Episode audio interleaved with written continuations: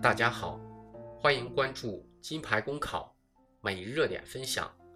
今天的热点来自北京青年报吴中原的文章。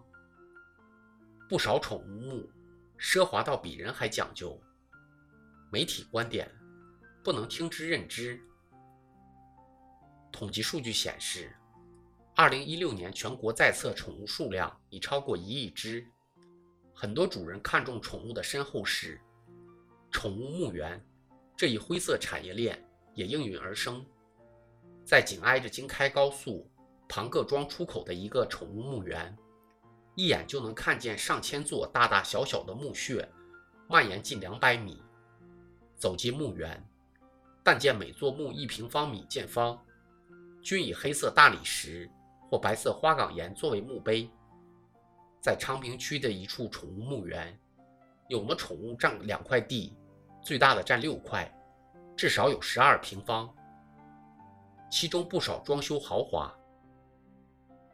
一些人有钱就任性，把宠物墓建得比人还讲究，而不是进行简单安置后，把省下来的钱用于救助失学儿童或其他慈善事业。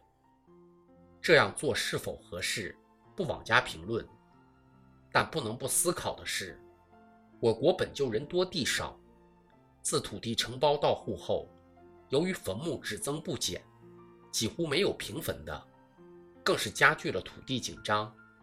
一些大城市周围，也是一座墓园占满后，不断到处开辟新墓园。在这种坟墓和墓园越来越多，如此下去，不出三四十年，就遍地是坟墓的情况下。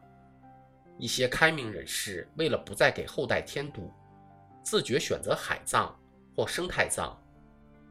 连越来越多的人都不再占地留坟墓，越来越多的宠物反而占起地留起坟墓来，岂不是节省下来的土地留给了宠物？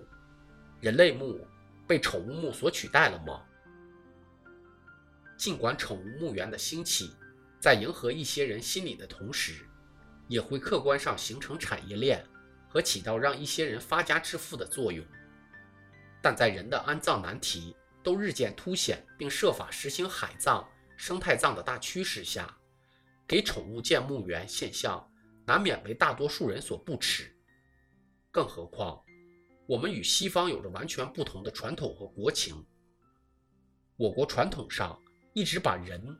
视为万物之首，有着任何生物都没有的崇高和尊严，根本不把任何动物放在与人一个等级上，而是把家养的狗、猫等动物视为畜生，其地位甚至赶不上牛马，而不是像西方那样把宠物视为伙伴。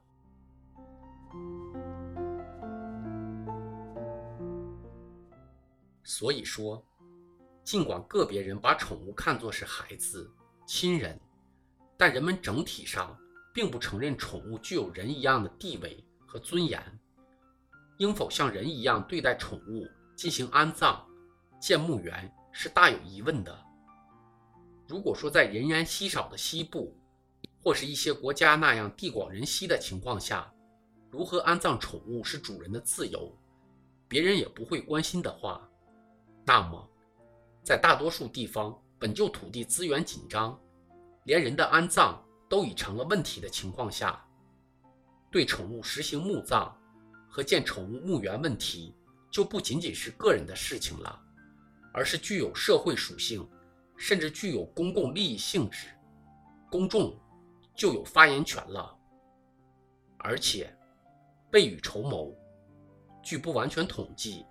仅北京每年就有三十万只宠物遗体待处理。如果给宠物建墓园成风，等到处都是宠物墓园了，再探讨应否给宠物建墓园问题，就为时已晚了。毫无疑问，在大多数人仍然把宠物视作畜生，并不认为应该有人一样权利的国情下，《宠物权利法》或宠物仍像人一样有安葬权的法律。是通不过的。宠物墓园不可能取得合法性，也没有听说哪个地方通过地方法规赋予宠物墓园以合法性。经记者调查，一些长期提供宠物火化、殡葬一条龙服务的个体户的经营权，仅仅是销售动物殡葬用品，并没有宠物墓园的经营资质。即使有合法资质，称为合法墓园的，在企业信息网上查到的经营范围，也不过是小动物尸体无害化处理，与那些合法占地给宠物建墓园显然是两码事。根据土地管理法，连人的坟墓都不得占用耕地建设，即使不在耕地而在林地、荒地。建设墓园也涉及土地用途转变，必须办理批准手续。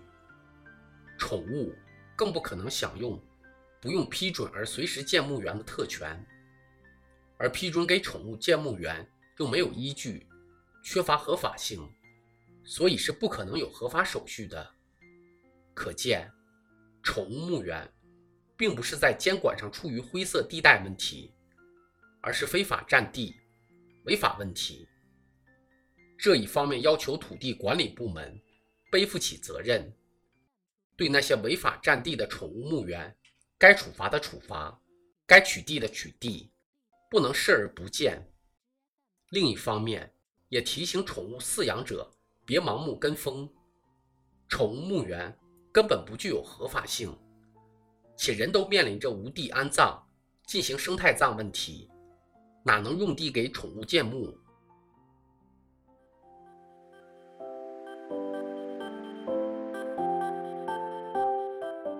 各位听友，大家好，我是茶壶。近期我们正在筹备新版公众号的升级与建设，新版公众号将上线更多优质的备考内容。如果你想收看我们的每日热点文字版，也可暂时通过搜索“金牌公考”的拼音全拼，关注我们的公众号，接受我们每天最新鲜的节目推送。公考路上你不孤单，金牌公考与你相伴。